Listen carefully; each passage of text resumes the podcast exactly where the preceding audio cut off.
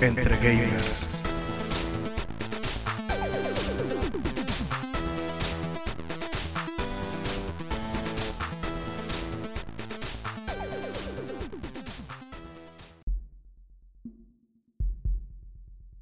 Muy buenas amigos, ¿cómo están? Mi nombre es Juan del canal Game Over PTY. Me encuentro el día de hoy en compañía de Station and Games. Buenas noches, buenos días, buenas tardes a todos aquellos que escuchen la hora este podcast. Con Vortex. ¡Hey! ¡Hola! Con nuestro amigo Eric. Hola, saludo a todos.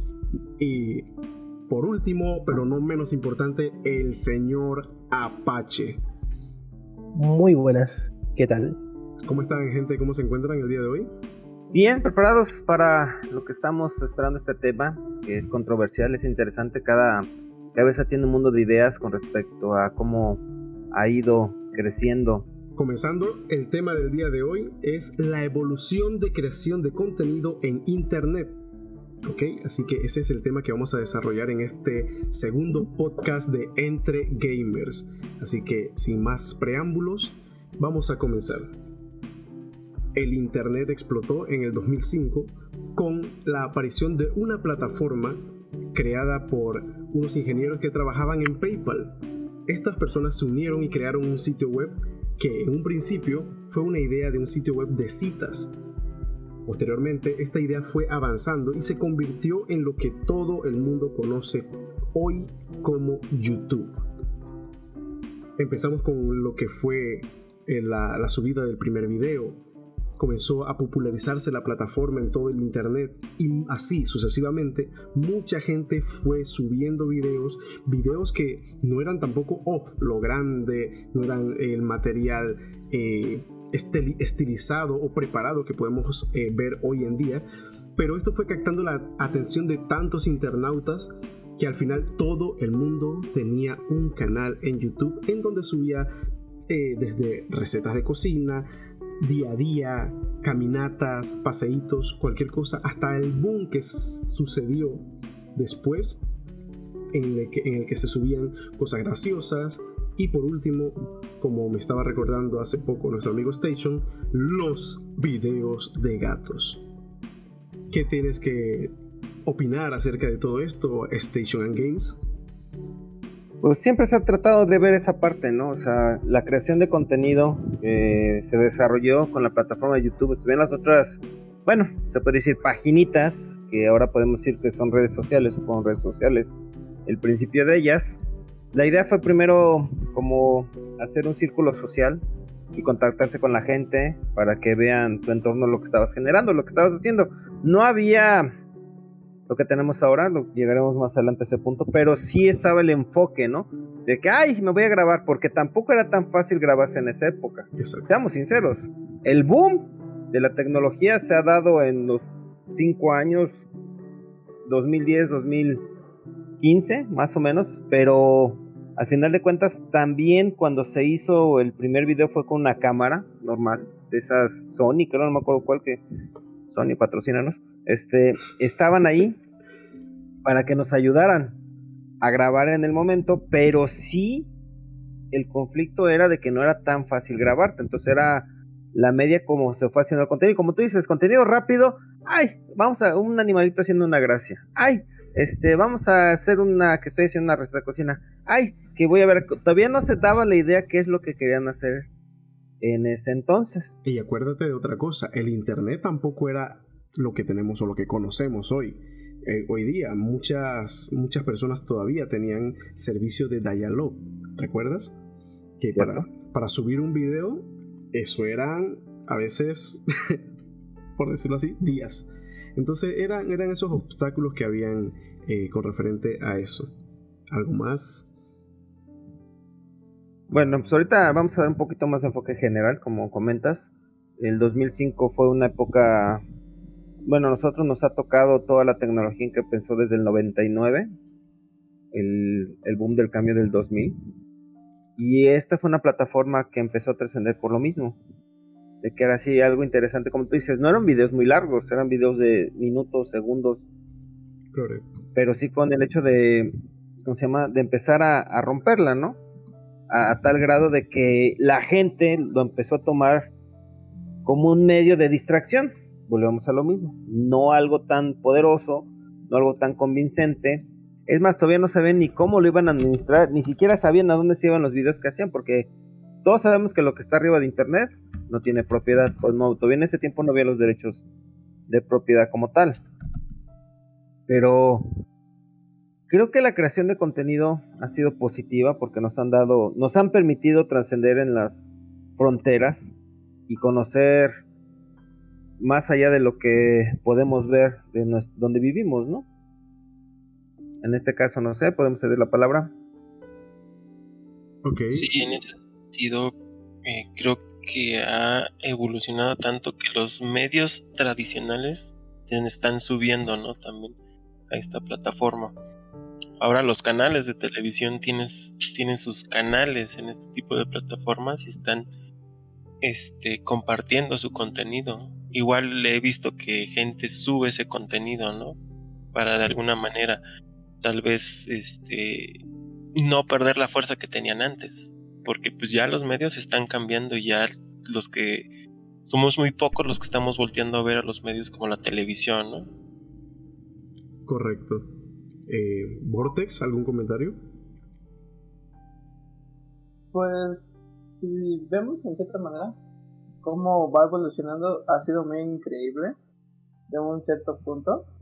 Y de que el contenido ha sido muy, muy, muy, pero muy aleatorio de, si se fijan, desde unos gatos hasta cocina, casi ya de policía. Es un oficio. Canales que lo acaba de decir nuestro estimado Eric. Es muy genial aprender casi de todo. Apache, ¿algún comentario adicional acerca de todo esto? ¿Algo que puedas aportar? sí, yo soy de, escuchar cosas y leer datos y cosas. Y si no mal recuerdo, el primer video en YouTube fue de 19 segundos, que era de un. Creo que de zoológico, que fue un video de 19 segundos cortito de, mostrando un elefante. Exacto. Mi, at the zoo, tengo aquí, el usuario era Yawet. Ese usuario. Uno de los fundadores, ¿no? Exacto. Ese usuario tiene ahora mismo oh. tiene una cuenta. Y la cuenta está con su checkmark y todo eso. Tiene 113 millones de vistas. El video de 19 segundos. 15 años atrás. Eso es increíble. The first video on YouTube. Maybe it's time to go back to the zoo. Eso es lo que dice el canal de Yawet, como bien dicen. Otra parte fundamental también que me he dado cuenta es que, bueno, aquellos que eran fanáticos de series, que no eran tan fácil verlas, se chutaban capítulos de anime o alguna otra serie, digo anime en mi caso. Ahí es donde veíamos las primeras series de Naruto, Bleach y otras, ¿no? Porque no tenías cómo verlas, sabías que estaban, sabías que ahí iban, y desde ahí mucha gente empezó a subir capítulos. Y también es donde empezaron a conocerse, porque obviamente la gente lo hacía, el fandom, el subtitular esos capítulos. Entonces también cómo, cómo fue viendo o la herramienta a la cual querían llegar para mostrar un contenido, ¿no? O sea, vuelvo a lo mismo, como que todavía no se ven qué contenido mostrar. Por ahí esto estaba destacando que hay canales de habla hispana que fueron creados, pero que tampoco sabían qué mostrar. Voy a mencionar a lo mejor cinco importantes. Todos conocen al buen Dross del canal de Miedo, Terror y Suspenso, Dross Rosank. Él creó su canal hace 12 años. ¿Y con qué empezó? Con juegos. Exacto. Juegos, o sea, jueguitos sencillos, Mega Man, este, plataformero, no sé, estoy viendo aquí sus videos, este, Burger Time, Polybus, pero empezó a ver el, el, el giro hacia dónde va, pero muchos empezaron con videojuegos. En aquel tiempo no sé cómo lo hacían con la capturadora, siendo sinceros, porque hace 12 años, no sé qué tanta potencia tenía, pero había para capturar. Otras personas lo que empezaron a hacer fue monólogos pequeños, sinceros, y estoy hablando del que ha trascendido mucho el año pasado un mexicano que se llama Lucito Comunica. Este, por lo que veo, él también hizo entrevistas, entrevistas chistosas sobre talentos. Este, monólogos de los hipster, modas y preguntas. Porque tampoco encontré, o sea, estoy hablando cuando iniciaron, como que no sabían a qué le tiraban. Vamos con otra mexicana, también estoy hablando de los hispanoamericanos de la tabla, ¿cómo están?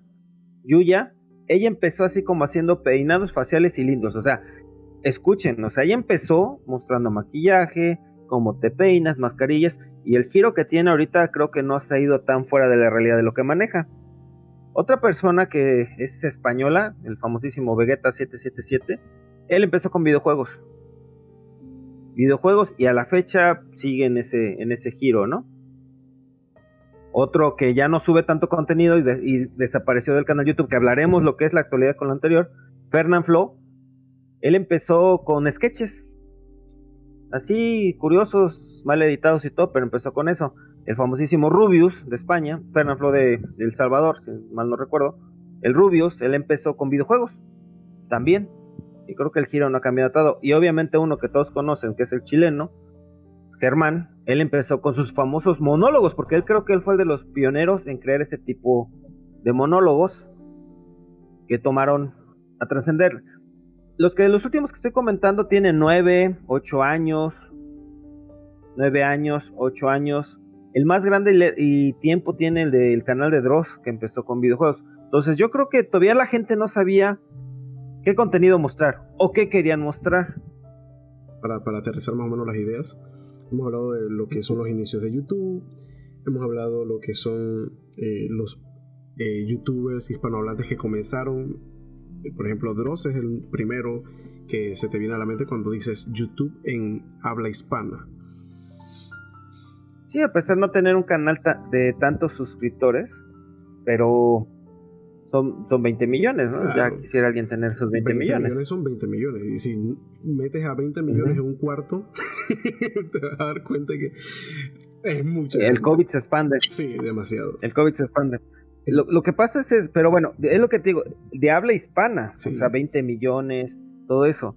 Pero volvemos a lo mismo, o sea, al menos hay un poco de apoyo con ellos. Aquí México siempre se ha escuchado que es un trampolín de muchísimos ajenos a lo que están, porque te hablé solamente creo que de Yuya y por ahí me faltó hablar de tal vez el wherever, ¿no? De cómo empezaron. Pero, y de Luisito Comunica te estoy comentando. Ahora sí, a lo mejor me voy a meter un poquito más a trasfondo y también ahí es donde viene el choque de ideas. Muchas de esas personas, como hola, soy Germán, algún momento vi un video, él sí salió de su, eh, su madre sola con su, trató de sacar sus hijos y todo, y el chavo pues le vio esto y, lo ocupó como una salida de tal vez un poco de la rutina, ¿no? Y se le hizo fácil subir su monólogo, subir el video y pegó. En México les encanta. A la mayoría soy Germán. Fernán Flo, su tipo de humor, negro, este, un humor así muy, dirían por ahí, muy a la chaviza. Vaya que ochentero me escuché. Este, pero sí, este, es diferente. Luisito comunica desde que empezó, él, él siempre ha sido de esa manera. En el sentido de que su humor también es muy, no retrógada, pero sí es su humor. O sea, su humor de, de ser así como insultante o, o querer ser chistoso y no ser lo chistoso, ¿no? Su manera de ser. Pero pues. a, a lo Exactamente, pero hay quienes no tuvieron nada y dieron el boom y hay quienes vengo de la Ibero, vengo de una escuela bien, tengo dinero, tengo una cámara Sony no sé qué, tengo todo, entonces hicieron el experimento y le invirtieron. Porque tal vez aquí muchos creen en el canal de Luisito Comunica, donde tiene casi más de 33 suscriptores, pero él empezó con varios canales. Eso sí me acuerdo que lo vi en su momento cuando dijo, él empezó con 5 canales y no sabía cuál contenido subir. ¿Y qué subió? El morbo. Y aquí es donde es el tema fundamental. Pero después cambió, ¿no? El estilo. Como que se dio cuenta que, que podía llegar a más gente si no iba tanto a la parte grotesca. Yo también alcancé a ver unos videos al inicio. Ajá. Y eran así que ah, no es el Luisito que, que estaba viendo. Yo lo seguí un tiempo. Y pues sí, cuando hacía sus viajes y todo eso, pues estaba bueno pero o sea, yo creo que también se dio cuenta de, de a qué público podía sacarle más, mayor provecho. Exacto, pero aún así, fíjate que no ha cambiado ese humor, ¿eh? De vez en cuando saca videos. Últimamente no lo sigo, la verdad. Tiene, tiene un tiempo que Eh, ya sí, sí, o sea, a, a lo que ves como tú dices, sí, él se fue por el morbo, Fernand Flo se fue por el morbo, Germán se fue este, a su idea de monólogos, Claro. que le pegaron mucho, ahorita ya tiene su canal de videojuegos también, porque al final lo ven, pero el Rubius también empezó con videojuegos y fue el boom, o sea, aquí en México consumen mucho gente foránea, o sea, Yuya, al final de cuentas, es, es chida, tiene 24 millones de suscriptores. Ella sí le, sí empezó desde cero también, o sea, independientemente también, no sé bien el trasfondo para tener una crítica de decir si tuvieron las facilidades para, para hacerlo, ¿no? Pero en aquel ent- entonces podríamos decir que el pastel estaba completo, entonces los que iban llegando pudieron agarrar una gran parte del pastel que empezaba. Exacto. Yo recuerdo los, los, los, primeros youtubers que, veía eran más que nada chistes. ¿ok? Ya cuando estamos hablando de el ahora, el tiempo, la, la época actual, te digo 2010 para abajo, 2010, 11, 12, 13, 14, 15, eh, videos, primero que nada los videos de chiste, los videos de humor. Esos videos de humor cualquiera se sentaba allí y ponía un video de 30 minutos de puros chistes y a matarse de risa. Y eso te digo, estando en el trabajo, para pasar tiempo, mientras hacía, ordenaba algunos papeles o lo que sea. O mientras estoy en la, en la, en la computadora jugando, me ponía a ver algún tipo de video de este tipo. Y pasaba el tiempo, pasaba horas viendo videos de esos tipos y hacía mis listas de reproducción de qué videos quería ver y ya seguía un youtuber en específico, por ejemplo, lo de Wherever Tomorrow. Yo era que me veía los, ver- lo- los, videos de Wherever Tomorrow o de otro youtuber mexicano que salió que era Vete a la Verge, que me acuerdo que tenía una pequeña serie así tipo cómic. eh, que ahí fue donde sale el Maxbox y todo eso, que a veces se me sale ya también, me acuerdo de eso, pero ya eso es bastante viejo también. Y más que nada chistes, humor. Después vi muchos canales de documentales. Después salieron los canales de, de eh, espantos. De que eh, hicimos una investigación paranormal y nos metimos en la casa embrujada de fulanito de tal. O los videos de recopilación de videos de miedo. Porque esa fue otra que dio, comenzó también a dar. No tanto como los canales de videojuegos per se. Pero sí como canales secundarios de que, ay, quiero ver, quiero miedo. Porque la gente al final de cuentas siempre está buscando ese, impulso, ese impacto de adrenalina con lo que es el temor, el miedo, lo que pasó por allá. Y muchos muchos de esos canales yo los consumía, yo los veía en ese tiempo. Inclusive en el 2012 yo estuve con un colega mexicano que se llama Oxlack Castro. Estuve administrándole el sitio web de él y un grupo que él tenía de investigación paranormal y nosotros tratábamos de desvelar eh, problemas que, había en algunos videos que subía la gente acreditando videos verdaderos a videos que eran montaje y todo eso y tratábamos de desmentir esos videos. Eh, incluso nos buscamos problemas con un, tipo que se llamaba Marginal Media porque le montamos en la, en la página web de, Legión Oxlack en ese tiempo que era el que lo que administrábamos. Le montábamos eh, la investigación completa de las sirenas, demostrando que un video de sirenas, ese video no era real, que era un video que se había hecho aparte de a partir bien editado a partir de una modelo que nadaba con una cola de sirena, pero que lo trataban de vender 100% real, no fake, como decían en ese tiempo. Y ahí tumbaron canales de Oxlack, Oxlack tumbaron el canal como dos veces, también con Jaime Maussan, el problema que tenía eh, con Mm. el, el ser de, de, de Metepec, creo que se llama. Hasta allá, hasta allá llegó Jaime Maussan, Dios mío. el ser de Metepec. Nosotros le sacamos la investigación completa. co- e- e incluso yo creo que tengo videos todavía de lo que es el ser de Metepec. De los videos de, de Oxlack, porque se los tumbó todos los canales. De, eh, eh, puso strikes por derecho de autor. O sea, el, Wow. el ser de Metepec era un algo registrado. Entonces, todas esas peleas también surgían en, en- en este mundo de YouTube ya más adelante. Imagínate, eh, todo lo que nos Sí, hemos los derechos de saltado, autor. los derechos de autor, el Sí, sí, sí. copyright, eh, el salseo, el Eh, dichoso ya, ya salteo. dimos un salto abismal ahorita. Yo- Abismal, nada más con un par de palabritas que dije, imagínate. Entonces, no sé si recuerdan los salseos que se daban. Lo, lo que pasa, youtubers. lo que estás diciendo ahorita va con también lo que tú escuchabas los chistes, escuchabas música, o sea, sí cierto, o sea, YouTube es para quien quiera. En gusto se rompen géneros. Totalmente de acuerdo. El de Bette la Verge, su humor era exclusivo en dibujos animados y todo, y, y sabía hacerlo. Tanto que hasta Borte se rió, quién sabe de qué se acordó, los capítulos. Pero son buenos, o sea, no digo que no, pero cada quien consume lo que quiere. La pregunta más grande, independientemente que el- el- la, la hispana, los youtuberos de habla hispana que ya se hicieron streaming, estoy dando otro paso, ya no es grabar contenido.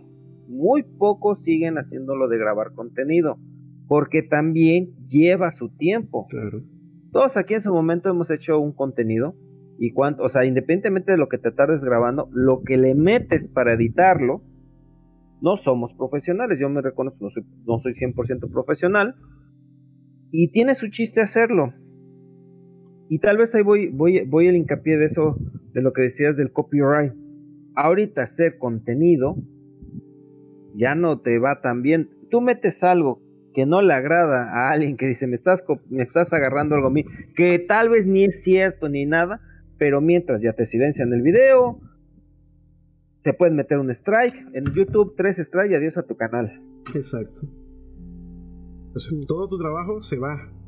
O sea, todo tu trabajo. Y, eh, he visto muchos strikes de páginas que no tienen nada que ver. Por ejemplo, una cancioncita toda loca. Hay, hay un canal de YouTube que se la pasa mandando strikes a cualquier cosa que vean. Dice que son de ellos. Y tú cuando vas a ver, ni siquiera, ni por ahí. Entonces, eh, Sí, imagínate, eh, Fernand Flo borró siete videos que tenían muchas vistas. Me acuerdo que vi ese video porque hasta le hicieron el comentario. Lo borró precisamente por eso, porque ya le habían dicho, es que tienes música de fondo no sé quién o no sé qué tienes. No, pues mejor lo borro. ¿Para qué? Porque como vuelvo a decir, YouTube te dice tres estrellas, Dios, no me importa quién seas, a menos que es como, pero también es absurdo. Volviendo a Luisita Comunica, me tocó ver cuando lo entrevistaron en televisión y subió su video de la entrevista en televisión le metieron, le metieron una llamada de atención porque estaba enseñando fotos del canal, no me acuerdo dónde fue, si en Chile o en dónde, de CNN o algo así.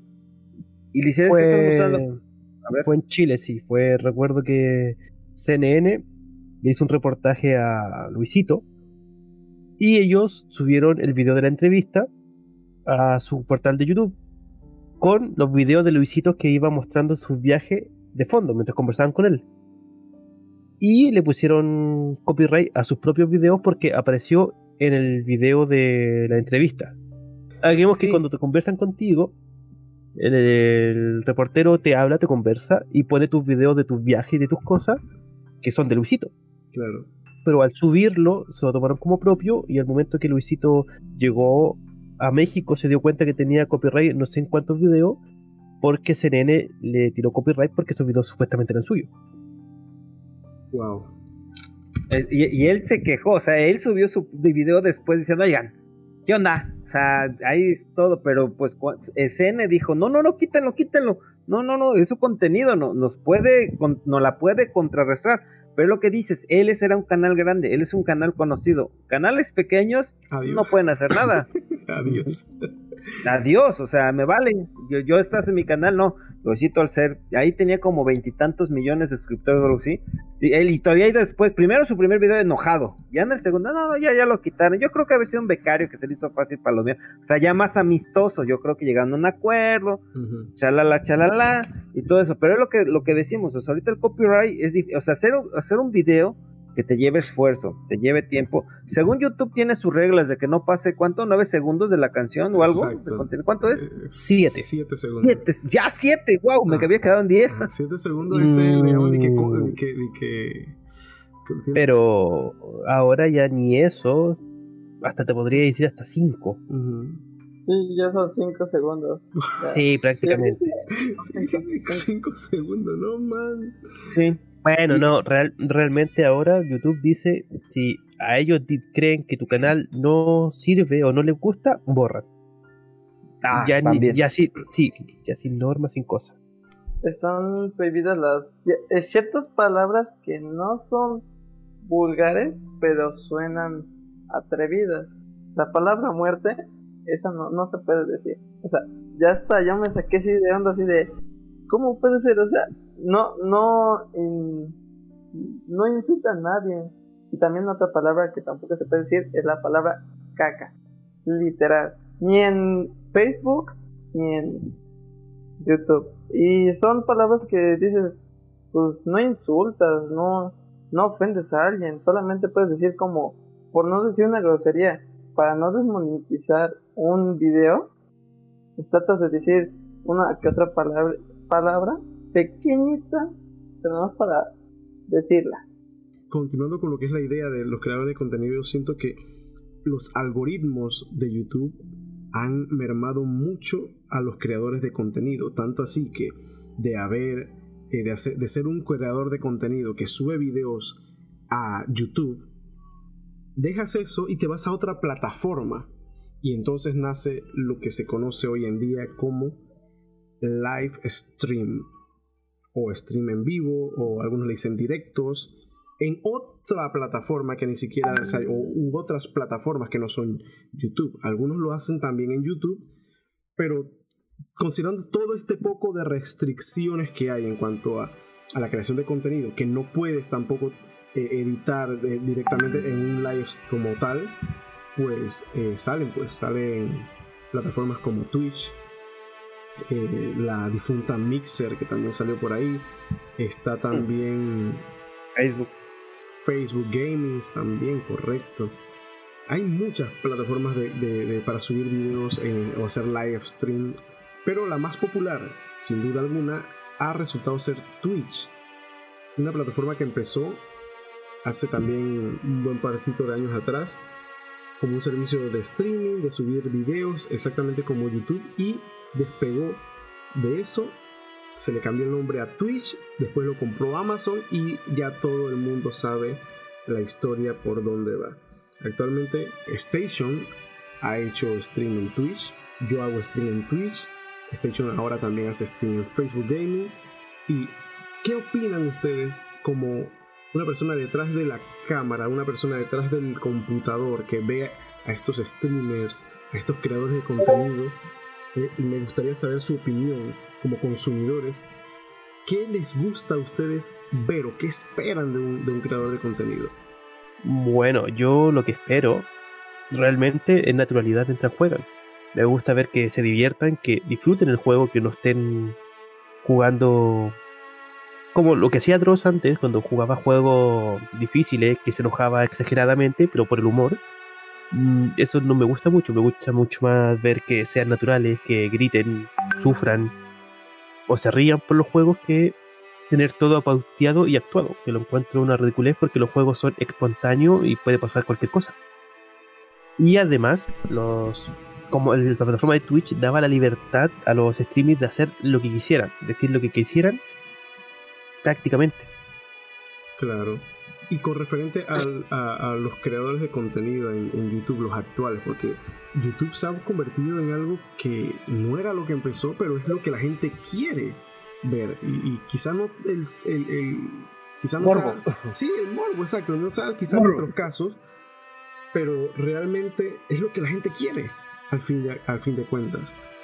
¿Cómo tú? Mm. ¿Qué haces? Eh, tal vez interrumpo, pero hablas de eso. Hay un canal en Badaboom que subió muchísimo por eso. O sea, todos lo conocemos no porque nos guste verlo, sino porque la manera de cómo vendían el morbo, la gente se fascinó y se enamoró de eso. O sea, en ocasiones, no quiero citar a un escritor ni nada, pero en ocasiones, entre más tontes veamos, más tontes nos volvemos. Claro, Entonces llega un punto en el que hay quienes quieren rescatar eso, entonces, eh, bueno, hay otros canales, eh, por aquí conocemos al profe Julio, adelante Bueno, creo que una de las ventajas que yo le veo a estas nuevas plataformas es que tú puedes decidir qué consumir, ¿no? En mi caso, eh, soy un consumidor así como de cosas de videos de tecnología, que salen nuevas tarjetas, que procesadores y eso. Entonces es, es como el tipo de contenido que yo más busco. Y te da esa ventaja, ¿no? De que tú puedas elegir qué contenido quieres consumir. Y eso también hace que haya más creadores donde no solo se dediquen a una sola cosa, videojuegos, todo eso. Sí depende yo creo que de mucho de la, la persona que está atrás de la computadora, del contenido que quiere consumir. Y como de cierta manera las plataformas han visto la manera de darte ese contenido, ¿no? Hacerte sugerencias que te empujen a contenidos similares. Creo que cada uno desde nuestra perspectiva podemos ver un contenido totalmente diferente, ¿no? Obviamente hay cosas en comunes como los juegos que, que, que nos llaman la atención, pero yo creo que una de las grandes ventajas es esa que podemos nosotros ya decidir qué ver y qué no ver. Exactamente, por eso te decía, ¿no? Por eso decía al principio que es algo que no se quiere, quizás no, yo elijo ver lo que yo quiero, perfecto. Pero ahí está siempre eh, eh, esa, esa, esa métrica de que igual, aunque tú no quieras verlo, te lo meten por los ojos va y va y te bombardean, te bombardean hasta que te dicen, ¿sabes qué? Ya voy a ver qué, de qué trata esto. Y de repente, tú que no querías ver el video, quedas empautado viendo el video. Porque también pasa. A mí me ha pasado, yo no quiero ver, y te, oye, pero qué, qué bonito. y entonces ese es el detalle de muchas de estas cosas. Uno no quiere, uno tiene la decisión de escoger, pero también está eh, que te bombardean y te lo ponen y te lo ponen y te lo ponen que llega un momento que tú, ok, cedes a ese tipo de presión o de, ya te cansas de, deja de estarme mandando ads, pones un bloqueador y aún con bloqueador o sin bloqueador va el anuncio, va el video y entonces ese tipo de cosas. Porque también esas son una de las desventajas que tiene. O sea, hablamos de ventajas, también hablamos de desventajas. Una desventaja de YouTube es esa que te van bombardeando siempre con los videos que ellos creen que son los mejores. Y no necesariamente es un video del Louvre en París eh, mostrando toda la galería de arte que hay allá. Lo tienes que buscar, o sea, como te tendrías que buscar qué quieres, pero toda la lista que te ponen primero son aquellos contenidos que no te llaman la atención. y también el algoritmo está interesante porque por sin querer entras a ver un video musical, por error, ala, ¿cómo te siguen trayendo esa música y tú no me interesa? Y le pones en las opciones no me interesa. Y te la siguen No te aparece en uno o dos días, pero el tercer día te vuelven a aparecer. Eso también es cierto. O sea, y es lo que digo, o sea, vuelvo a retomar el punto de que en gusto se rompen géneros, pero llega un momento en que se desborda. Tal vez voy a traer un género musical que se ha desbordado en la actualidad, que es el famosísimo reggaetón. Mucha gente lo sigue, lo sigue. A lo mejor estoy cambiando, no cambiando el tema, pero quiero ver el mismo enfoque. El reggaetón trae mucha, muchísima gente. Dicen, es que si trae tanta gente es porque es bueno. No. Muchas moscas vuelan alrededor de la basura y no por eso es bueno pero la gente lo consume. En YouTube e incluso en los directos lo consumen lo que quieren ver. Es más fácil ver a una chava mostrando los pechos, aunque no te muestre nada de juego, ni de inteligencia, ni de tecnología, ni nada, pero ahí está la gente. A que llegue alguien que te está mostrando algo interesante, tecnología, videojuego, receta de cocina, lo que tú quieras, pero no, se van con la que está así. Esa es una tendencia que, retomando a los streamers en vivo, es la que está rompiendo. El ver a la mujer guapa, bien maquillada, mostrando todo lo que pueda, y ahí se va. Exacto. Algo que le permita eh, eh, lo que es la plataforma en la que está haciendo stream. Claramente, obviamente, si esta plataforma le dice, ok, no puedes ponerte eso, pues simplemente eh, ella va a tener que ver qué hace, ¿no? Pero igual, aún así, se da, se da esa situación. O sea, yo tengo el derecho a escoger. Perfecto. Pero yo entro ahorita, ahora mismo en Twitch y créeme que me voy a encontrar ese tipo de contenido en la página principal. No necesariamente, a veces ni siquiera están haciendo nada, simplemente just chatting. O estoy firmando, estoy como así ayer, estoy firmando scenes por 10.000 estrellas. Entonces todo eso. Y la gente, eh, ahora vamos a eso lo que tú dices, la monetización. O sea, lo que decía este, lo que decía hace rato Apache, no, o Vortex, perdón, te desmonetizan el video. Cuando tú creas un contenido, tu contenido puede estar genial, lo que quieras, pero rompes la regla, no sabes qué, ese video no monetizan. Lo siento. Y YouTube no pierde, YouTube porque la gente ve a ese video, sigue jalando más gente, se sigue circulando la publicidad, ¿no? Pero tú que lo generaste, que te tardaste en hacerlo, no vas a tener nada. Entonces viene el de, oigan chavos, pues donen, ¿no? sea, échenme la mano y ahí hace la llorona y ya vale, te donan. Pero están los sync que está comentando Game Over. O sea, hay gente que YouTube te da la chance de que tengas, sean miembros de tu canal, miembros que dice que pagas una cuota mensual. En Twitch igual, pagas una cuota mensal para que tengas ciertos beneficios al ser premium o VIP o como lo quieran decir. Igual en, en Facebook, se llama, fíjate, soy de Facebook, se me olvida cómo se llama, como no he llegado a ese nivel. este, o sea, bueno, el chiste es que un VIP, pone tú, ¿no? Este, tienes esas ventajas, ¿no? Pero el problema aquí que le han dado ese giro trascendental de entre más enseñes, más te pagan. Oye, pues de ahí salió el canal OnlyFans.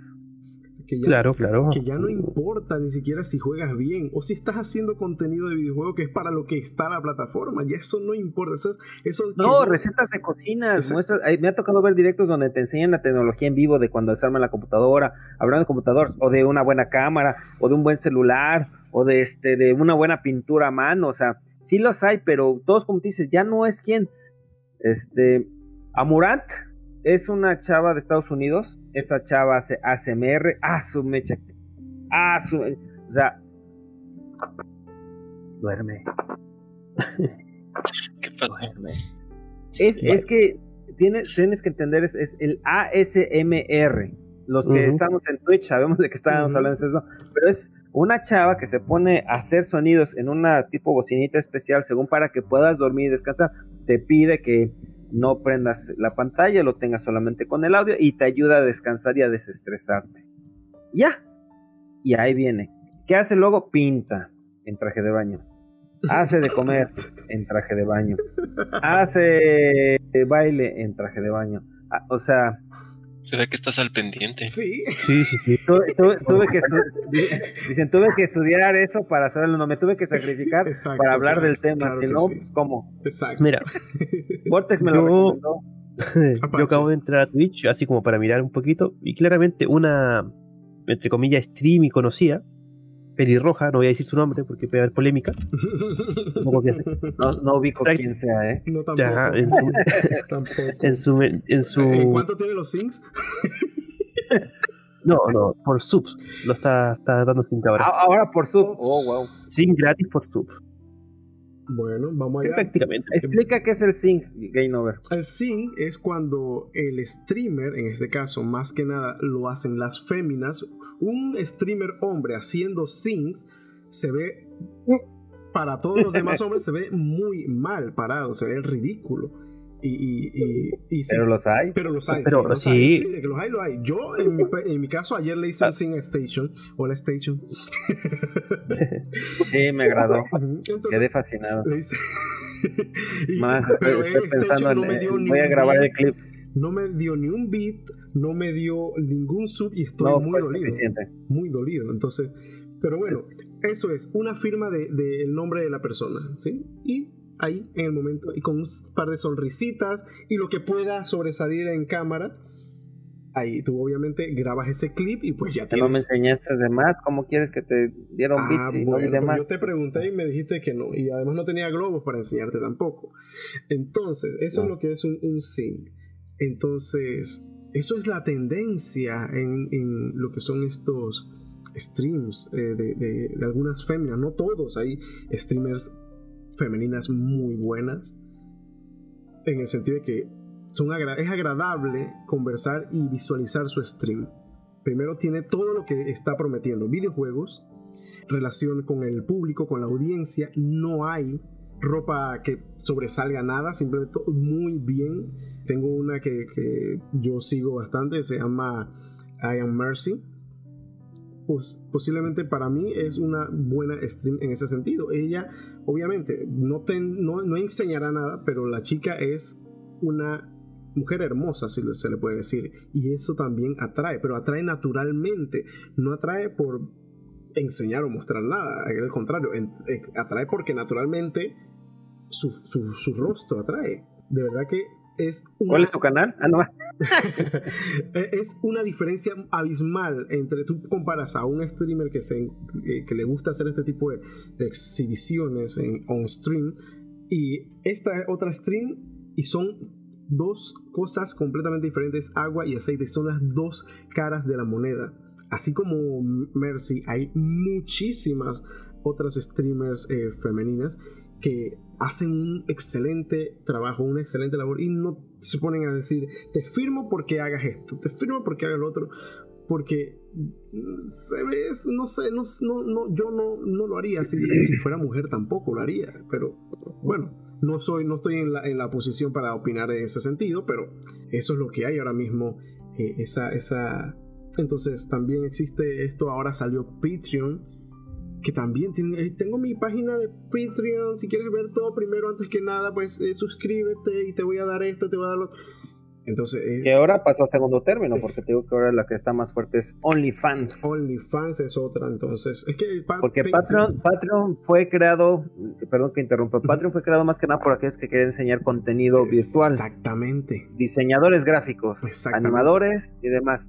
Pero salieron algunas que empezaron a mostrar prints, eh, packs, como los conocen algunos. Exacto. Y hombre, me ha tocado ver unos que de repente dicen, no, pues cobran este, la renta, porque en, Patreon tú pones las tarifas de tres niveles, me parece, si mal no recuerdo. Yo mi Patreon por si acaso. Eh, bueno, sí. Ahí sí, haces, ahí sí haces chido el sync para saber. Depende de la suscripción que este elijas. ah, ok. Y me ha tocado ver, no te miento, en dólares, 80 dólares la renta mensual por ver contenido. Wow. Wow y wow. Pero sí, todo esto está pasando en este tipo de plataformas. Y ahora mira, ya salimos de los creadores. todo esto entra en, el, en, lo que es creadores de contenidos. Pero la pregunta sigue siendo para todos nuestros invitados. Y le damos la bienvenida a Nathanie que acaba de, entrar. Muy buenas noches, Nathanie. Muy buenas noches para todos, muchachitos. Estábamos haciendo la pregunta, Nathanie, ahora que acabas de llegar. Estamos hablando de la evolución de la creación de contenido en Internet. Y nos alegra que haya llegado porque tenemos ya una, una voz que nos pueda dar su opinión, ¿ok? De, primero que nada, la evolución que, de creación de contenido en Internet. Y segundo, como consumidores, ¿qué les gusta a ustedes ver? Qué esperan de un streamer o de un creador de contenido. Esa es la pregunta que está ahora mismo. Empezó Apache, me falta todavía David Vortex, me falta todavía Eric por comentar. Te cedo la palabra a ti por ser la, dama y bienvenida nuevamente a este podcast de Entre Gamers. Muchísimas gracias, Game Over. Bueno, en primer lugar creo que lo primero para los que son streamers o crean contenidos como tener una actitud atrayente. No es como que vaya mostrando, sino la actitud. Que digan que me interesa su persona, conocerle más de cerca o tener una amistad. Eso pasa cuando hacen colaboraciones, en algunos casos. Porque en otros casos a veces se matan a puños y hasta también espadas y se crean problemas que ni siquiera se necesitan. Ah, y después otro aspecto es el tema de la organización del cuarto game. Yo me fijo bastante en ese aspecto porque ahí se describe bastante sus gustos. Por ejemplo, en algunos casos como en el Dead se nota que tiene una colección de Funkus o que toman una imagen de un póster de algún videojuego que les encanta. Y eso es como que la primera impresión también cuenta en un streamer o alguien que crea contenido en internet. O los auriculares en gatito, las orejitas estas que brillan. Claro. Yo quiero uno. Cada contenido en el streamer le hace un cambio a la perspectiva del espectador. En muchos casos también están las personas que muestran referencias, pero como que las conexiones más grandes en los streamers son los que son que se fijan más en la personalidad y en la persona, no como que en el cuerpo o que tiene una blusita, ay que Scotty más lindo. Exacto. Y luego de que todo esto cuente, creo que también hay un punto bastante importante, porque aparte de los principales en uno, es que el streamer sea comunicativo, de una manera que sepa cómo relacionarse con los demás, que no toque la palabra con N o que se sienta ofensivo uno, hay que decirlo. ¿La palabra con N? Sí, lo que últimamente pasa en, en el mundo real, por así decirlo. Ah, ok, ya entiendo. Sí, sí, sí. Ok. Como poner mejor el comportamiento amable, amable, talentoso, buena onda. Y no que es la mala impresión. Eso da una, una pista fundamental para si uno quiere hacer contenido y fijarse en uno. Por un caso, la ropa, colores, eh, las actitudes, la forma de expresarse, cómo se comunica uno con los demás espectadores. Y en el aspecto más que todo, pues también por los idiomas distintos que los streamers tratan. Porque hay streamers ucranianos que hablan español, que, que son ingleses que hablan español y alemán porque tienen espectadores alemanes y por eso aprenden un lenguaje. Oh my god. Hay demasiados casos. Sí, sí, sí. Wow. Nathanie es increíble toda la, la retroalimentación que nos has traído. Increíble. No sé, Station ya tienes una perspectiva de qué es lo que quiere un eh, eh, viewer, como decimos nosotros, una persona que te va a seguir a tu canal. Esto es increíble y fundamental. Y más o menos eso es lo que eh, estaba buscando con la pregunta. ¿Cómo, como consumidores, qué les gusta a ustedes ver? ¿Qué quieren? ¿Qué desean de, de un streamer? ¿Qué desean de un creador de contenido? ¿Vortex, alguna opinión? Yo como consumidor así de videos, realmente yo, yo me dedico más a, un poquito a enfocado a lo que yo quiero, por ejemplo. Si es competitivo, pues no vas a ver un video así gracioso. Vas a ir a lo que te estás enfocando. Yo, en mi perspectiva también luego me gusta uno que otro humor negro, porque sí está chido a veces, a veces no. Porque puede sentir, hacer sentir mal a una persona y pues, por no querer ofender, pues dices, evita esos problemas. Eh, yo, por regular, casi no veo youtubers realmente en forma de mujeres. Por decirlo así, este, no los veo porque realmente una no ha llegado a mi nivel de querer verlas. Porque realmente, por ejemplo, los Sims sí están bien en un aspecto bueno para ella, pero a la vez es, pues como dices, demonios. Es mucho dinero por un Sim. en, una, en una parte económica, por decirlo así. O sea, yo no soy millonario. pero pues así lo veo y también este pues ya va variando por, por ejemplo nuestro compañero o amigo Eric que está de parte de Station pues dijo muy bien él consume videos que son un poco más informativos y por ende pues te va a interesar las noticias programación cosas así como que videos graciosos. Dices no no te sirve o sea también muy bien de, este, tocaron un tema, como dijo este Station o C6, este, pues también depende de lo que consumas, puedes volverte eso, porque he visto que mucha gente actualmente consume muchas cosas tóxicas y nada buenas realmente. Mucha gente sí se ha vuelto un poquito más, podemos decirlo así, un poquito más tonta y un poquito pues más floja, porque por ende nos volvemos de lo que consumimos a veces y a veces no. Perfecto, muchas gracias Vortex. ¿Algo más que agregar a lo que habías comentado anteriormente, Eric? No sé si tengas algún alguna otra idea. Este, Ujú. Pues sí, eh, comentando un poco más acerca del tema, pues yo creo que sí también eh, lo que ya habían dicho que la personalidad del que está del otro lado de la cámara este es muy importante, ¿no? Yo lo veo reflejado, por ejemplo, con, con Xstation, que pues Juan como que, o Xstation eh, es el que lleva la batuta, ¿no? Como que él, él tiene esa personalidad para platicar, para estar haciendo. Más que en mi caso, por ejemplo, soy un poco más este tímido y no se más da tanto esa parte. Pero yo creo que la personalidad tiene que ver mucho del transmitir esa confianza que tú tienes con, con, el que te está mostrando algo.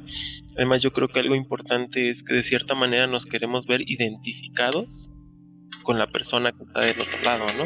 Claro Como que que sí. si tiene gustos similares como que dices, ah, mira, este cuate habla de tecnología porque le gusta y toca estos temas que a mí también me gusta y como que hay cierta tipo de, de, ese sentido de que te sientes identificado, ¿no? Un poco con el que está del otro lado. Obviamente en juegos, pues sí, te puedes fijar en cómo juega, en qué tan bueno es, eh, en qué tanto es. Igual puedes ver juegos donde te quieras divertir nada más, o sea, yo creo que hay gustos para todo y yo creo que también, eh, el, también a veces como los streamers son como tienen cierta empatía hacia sus seguidores. Y tú lo ves cuando es natural, ¿no? Te das cuenta cuando esa empatía se da de manera natural, entonces eso como que te, llama la atención. Entonces más o menos yo es lo con lo que he visto que me gusta ver de contenido, los puntos que yo creo que, tomaría yo para, para qué espero ver cuando veo un contenido. Perfecto, perfecto. Muchas gracias por tu participación, Eric. Igual David y Apache, Nathanie. Apache, no sé si tienes alguna otra, algo más que agregar con todo lo que se ha dicho, ya que... Yo tengo una pregunta para ustedes. ¿Qué opinan del boom de los streamers virtuales? Que ya no son físicos, sino que son... Bueno, prácticamente son más mujeres que usan avatar de anime. Acabas de tocar una fibra sensible de apenas un caso que hubo, ¿no? Ajá. Claro, claro. Este, le cedo la palabra a Nathan y que lo platique. en totalidad creo que cada uno se siente reflejado en lo que ve de alguna manera, como dijo nuestro querido amigo en el tema de los streamers y cómo se relaciona un streamer con los espectadores no se ve identificado con las cosas. Por ejemplo, te ves con un personaje. Yo, en mi caso, mi caso personal, Kirito de Sword Online o Sao. Y yo sería capaz de usar el skin de en la saga de GGO. Wow. Oh. Interesante. Literalmente. Búscalo en internet si les quedan dudas, si no, Game Over pondrá el enlace de lo que está hablando Nathan abajo. Entonces, cuando tú te ves con un personaje y eso te hace sentir como la muerte del personaje en el anime, se te hace real a ti, es como que tú te mueres por dentro y no sabes qué hacer con tu vida. Wow. El caso también pasa con los que se relacionan bastante con los skins otaku. Pongámosle así, porque están calificadas así con las personas. Por el hecho de que, porque tienen gran personalidad. porque tienen cierta forma de vestir. Al final, creo que depende de cada uno el skin que usa en uno el berrechat o como también los casos de los de las compañías que usan personajes 3D. Entonces, como las lolis, tal cosa. Cada persona va por su lado y usa lo que más le acomoda. Por mi lado, como que yo ya dije mi gusto, pero como que cada forma y cada cosa que tú eliges en la red describe lo que eres o de alguna manera tus gustos o tu forma de ser. Básicamente la gente elige lo que ama inconscientemente. La cabeza es así, el sentido es así y casi nadie lo admite. Cierto. Correcto. Es que yo pongo, yo pongo el tema porque muchos streamers, no tan grandes tampoco, sino que son los pequeños, se quejan de ellos, de los virtuales, que te usan personajes virtuales, porque sus videos, entre comillas, no son tan currados porque se ahorran, como tú decías antes, la vestimenta o el escenario y todo eso sienten que su manera de, hacer su stream es más sencillo porque solamente se tienen que sentar y que una cámara los enfoque. Ya que todo eso lo hace automáticamente. Y con el registro del personaje guardado en la galería. es básicamente más fácil de alguna manera streamear así. Claro, porque te ahorras la apariencia, como que dicen antes los streamers, bueno, no todos, pero muchos se preocupan de usar una polera bonita o que represente su marca o algo. Eh, Ninja, Ninja claro, Un, bueno, él es el boom de los streaming de ahora que estuvo en Twitch, se fue Mix, Mixer, regresó a Twitch, Pero ese cuate se pinta el pelo, se corta el pelo, se pone la banda, se pone todo, o sea, su entorno, bueno, también su oficina que tiene para hacer stream en su cuartito es todo una odisea, ¿no? Para darle esa, ese, ese plus y ese visto, ¿no? También como tú dices, pero estamos hablando de un canal grande. Los canales pequeños, generalmente utilizamos el, bueno, se utiliza el chroma atrás para no mostrar la cocina o el comedor o algo. La habitación de la hermana. La habitación de la hermana. Entonces, este, en este caso, eh, hay quienes no sacamos tampoco el rostro y tal vez también por eso se pierde esa, ese pequeño enlace que hay. Y lo reconozco, yo hago mis streaming sin mostrar más allá. Sí he tenido la idea de querer hacerlo y tal vez a futuro lo vaya a hacer. Porque al final de cuentas también el ver las reacciones de la gente, independientemente en un plano virtual, no es lo mismo verlo en un plano de la persona. El gesto, la sorpresa, el enojo, el miedo, y eso es lo que te encariña con esa persona porque lo ves más allá en el fondo de, ah, es persona, o sea, no es un robot, o sea, no es fingido. Eso hablando de los streaming, de los directos. Ya cuando hace el contenido, las creaciones de contenido, los que hacen los videos, obviamente hasta llega un punto en el que hacen una exageración. Claro, también hay gente en streaming que exagera rompiendo el teclado, que exagera aventando la pantalla, que exagera algunas cosas y la gente se emociona al ver esas reacciones. No digo que sea mi contenido, pero es el que me ha tocado ver en algunos casos. Yo digo, no, no creo yo lograr hacer algo así. Pero al final también llega un momento la emoción que te da de hacer esa situación. Entonces el ver, el ver los gestos de las personas te hace sentir más allegado a ellos que ver a una persona virtual. Pero los otros que, que ven lo virtual también son las nuevas generaciones. En el buen sentido de la palabra, no catalogándolos, pero sí diciendo de esa manera, que quieren ver algo diferente. Claro, claro. Eh, sí, definitivamente, para gustos los colores en este caso, claramente está. Si a ti, tú te, como decía Nathan al principio de su intervención, eh, su primera intervención, si a ti te hace sentir bien hacerlo de esa manera o te sientes más cómodo, pues, ¿qué te puedo criticar yo a ti? Si de repente no quieres salir en cámara, por la razón que sea, yo creo que no debe haber eh, ningún tipo de, problema con eso. Ahora, si lo sienten como competencia desleal por el hecho de que yo me curro todo mi escenario, me maté comprando el stand para poner mis Funko y estoy haciendo esto, bueno, ya esos son otros 500 pesos, pero eso depende de ti, de qué tan confiado tú estés. O sea, ¿cómo le puedo yo decir a un streamer que tiene dos visualizaciones, tres visualizaciones que está empezando, que tiene su avatar, porque está empezando, obviamente, no tiene para comprarse una cámara de repente, o no tiene un, cuarto tan bonito. Ahí, mira, yo tengo 10.000 eh, vistas o 10.000 viewers por stream y, me mato currando esto y a mí no me gusta que tú uses un avatar porque me, está, me estás haciendo una competencia de leer. Es un tema bastante interesante en este sentido. Así que mi opinión, bueno, para gusto los colores y si así la persona se siente bien, pues adelante. Yo al principio no pensé jamás poner una cámara.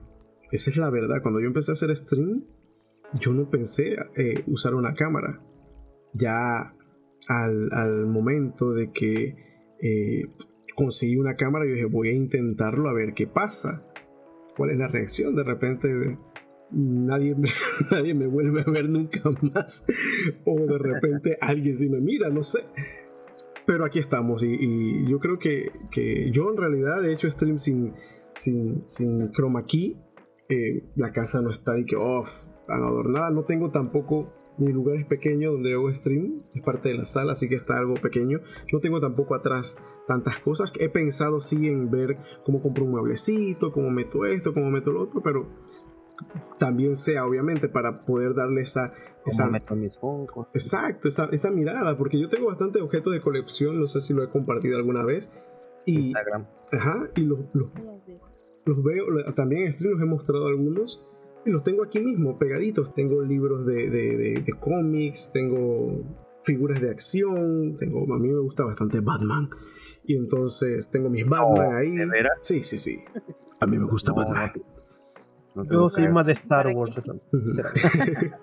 sí, entonces to- todas esas cositas yo quisiera también de repente, oh, mostrarla a todo el mundo, pero no me atrevo porque la señora se enoja, tú sabes, la señora, oye, me estás enseñando la casa y esto está desorden, esto es hecho un desorden y está todo bien bonito, pero para ella está desordenado. Así que eh, son, son, Te gusta buscarte problemas de gratis. Ajá, entonces para evitar eso, o sea, que no, mejor no enseño nada. Pero sí, es, es, es eso. Es eso. La, la- Podrías sacarle una foto a tu mueble y ponerlo en el croma. también, también. Eh, bueno, eso es, eso es lo, que, lo que hay. Para mí, de verdad, yo no tengo problema. Y es más, sí. He usado también la aplicación esta que, que se llama FaceRig. No sé si la has escuchado. Donde sale el zorrito, sale el osito, sale el pandita. Esa aplicación me mata de risa. Las veces que la he usado he hecho una clase de locuras. Porque, de verdad, hacer una, algo con la cámara enfrente, tú te cohibes un poco. Pero si tú sabes que no vas a salir en cámara haciendo una locura de esa, pues vas a dar el todo por el todo. Porque no te va a importar. Lo que está ahí es un avatar y obviamente eso es lo que van a ver la- las personas. Así que todo tiene su punto de vista. Yo creo que eh, le, daría, le daría el go a la, a la gente o la nueva ola que usa este tipo de avatar. Sí, lo probaría en un momento, como siempre, no estoy nunca cerrado a nada. A probar lo que es esto de, de- de un avatar. No sé qué, qué es ni cómo se come, pero por ahí le pregunta a Nathan y ella yo sé que me va a decir acerca de eso. Tengo mis contactos. Ah, tiene su contacto. Oye, eso. Así que Mira, yo, imagínense. Sí. yo sinceramente consumo uno o dos de ellos. Wow. Yo consumo a 20 personas que hacen con avatares, literalmente. Wow. Ya sé, ya sé, así Yo creo que solo he seguido uno que. Y juega mucho Apex. Wow. Yo no, he- no- no- hasta hoy me, me, me, me entero. No, yo, Sí. yo, yo, yo los dejé de ver porque tuve una desilusión terrible. Wow. ¿Qué le habrá hecho un No, avatar? no. Yo no estaba viendo unos random y, y, y- y la, la monita era bastante tierna y tenía una linda voz y de repente se la apaga y era un viejo. Y yo como que, ¿what? Ah, sí, ese es el riesgo. Wow. Se rompió la ilusión. Estafado. ¿Era qué? Era un viejo. Pero es que Ni es- siquiera era un- ese es otro tema. Y has dado en un tema que yo lo quizá lo estaba buscando, lo tenía en, el- en- en la corteza cerebral y estaba ahí dando vueltas y se me había ido. Ese Ese, es, era para otro tema. ese es para otro tema, definitivamente. Eh, Pero ¿Quién está? Exacto, ¿quién está detrás del avatar? Oh my god. Eso, eso, es un tema muy interesante que han tocado muchas series de televisión. Eh, no sé si vieron una película eh, que se llamaban Nosotros o algo así, donde eran avatars y la gente que manejaba los avatars, los avatars eran jovencitos.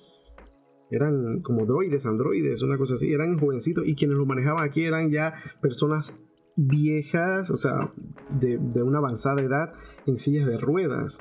Eh, esa película creo que fue de Bruce Willis, no recuerdo bien. Y, y de ¿El, verdad, el replicante? no recuerdo muy bien el nombre, la verdad. Te, te mentiría si, si, si te digo qué nombre es. Pero en realidad ese es, ese es el detalle con eso.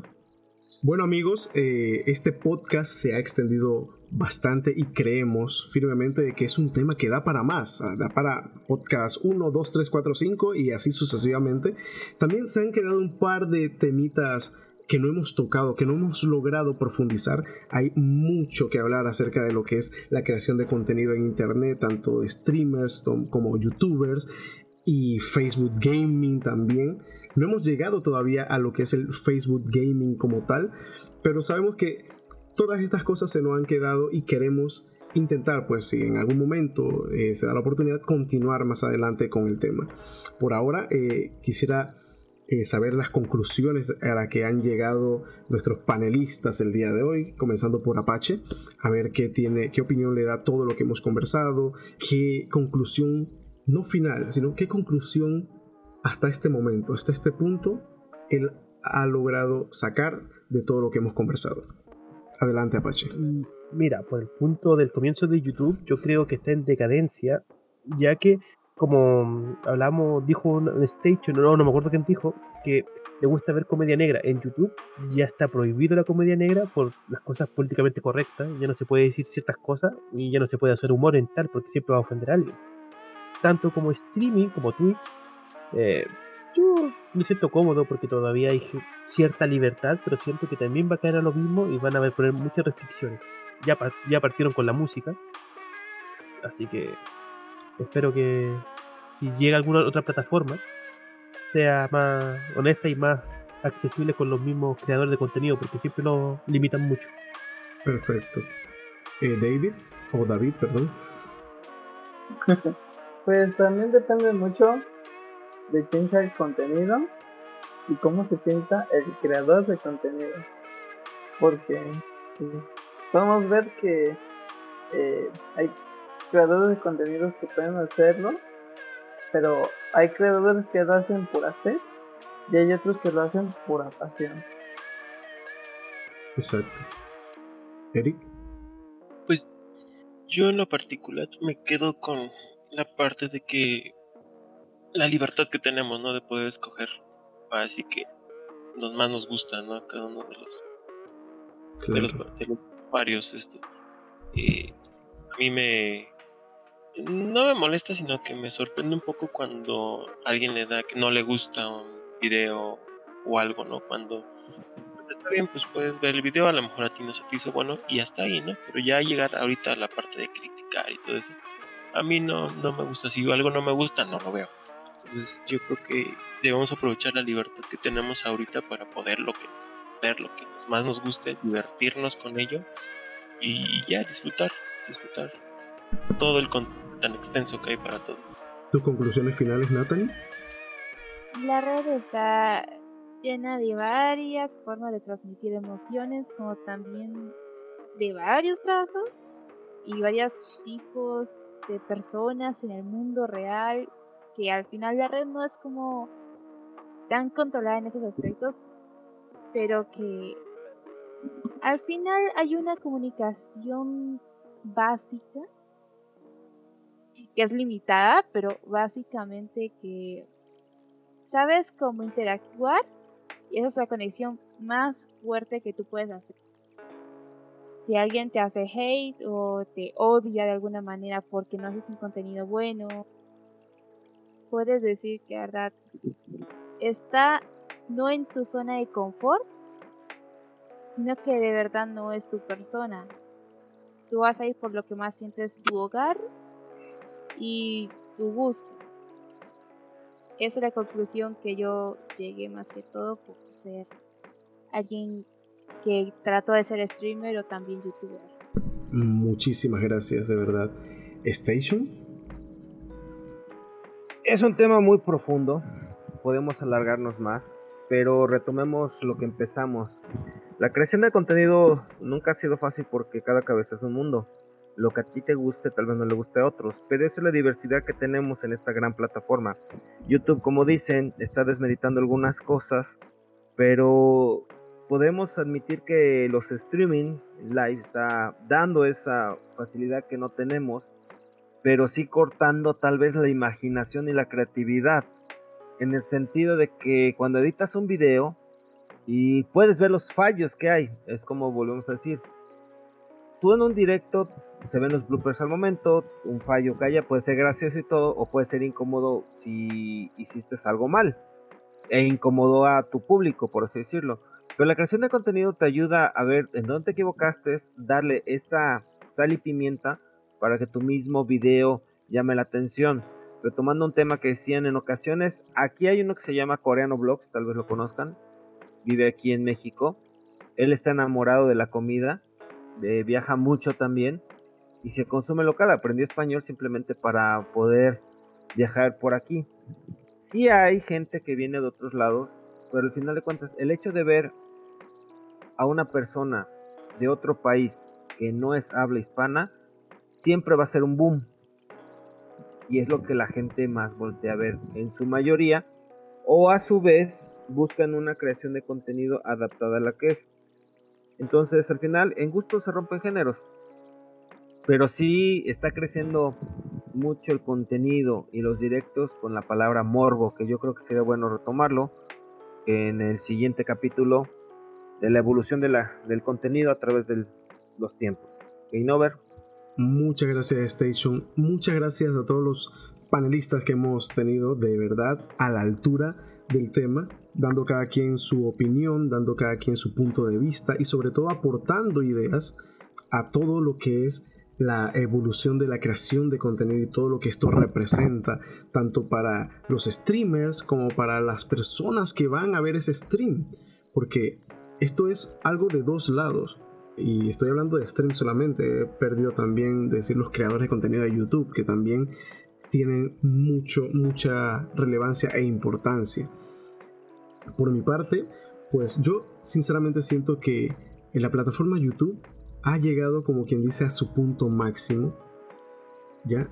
Y ya ahora está en lo que es el declive, para bien de unos y para mal de otros, porque muchos youtubers están perdiendo eh, vistas, visualizaciones, eh, están perdiendo también esa oportunidad de crear un contenido que ellos se sientan cómodos y se ven obligados para agradarle al algoritmo de YouTube, se ven obligados a entrar en unas facetas que quizás no son las que ellos consideran cómodas.